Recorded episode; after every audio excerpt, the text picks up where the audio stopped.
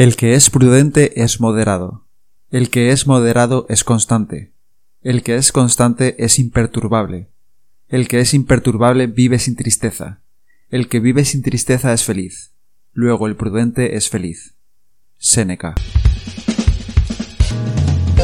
Hola estoico, hola estoica, soy Pepe García y estás escuchando el podcast de El Estoico, el podcast de estoicismo en español en el que vamos a hablar de estoicismo, de figuras estoicas y de ejercicios que puedes poner en práctica desde ya para mejorar tu vida.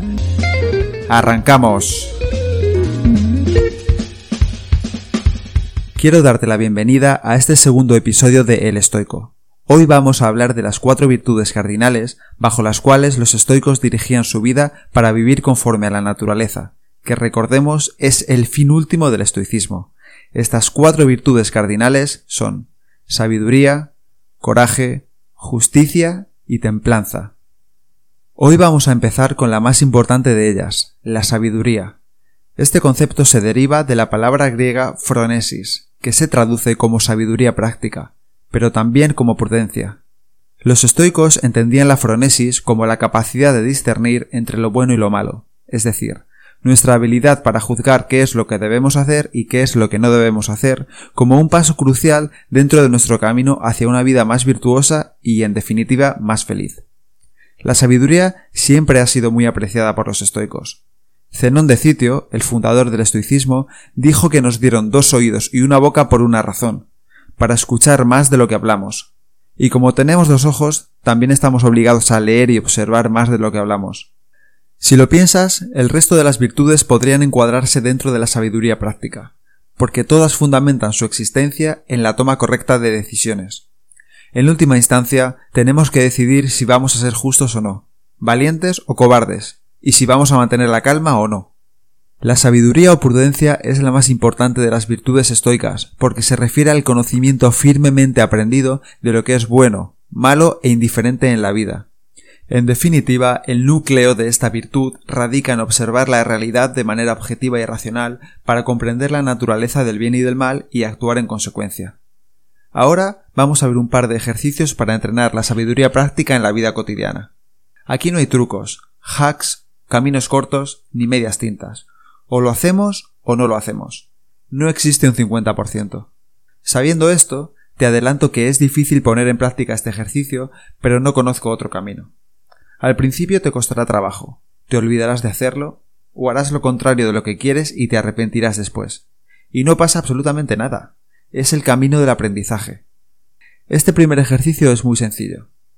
Ante cada decisión que tengas que tomar, pregúntate, ¿qué haría una persona buena o sabia?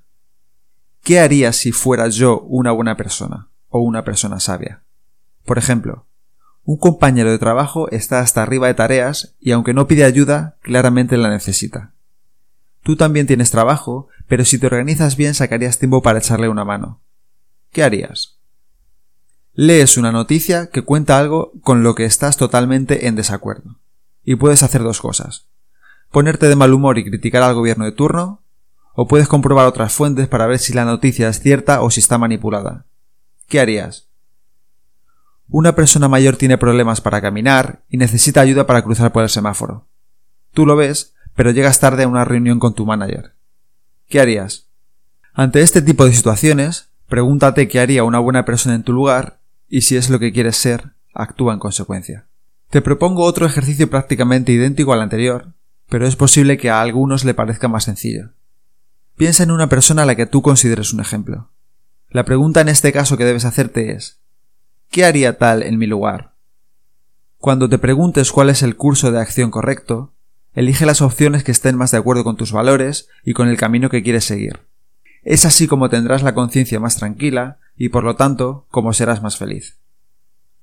Valor, templanza, justicia. Estas son las virtudes más importantes de la vida. Pero ¿qué situaciones requieren coraje?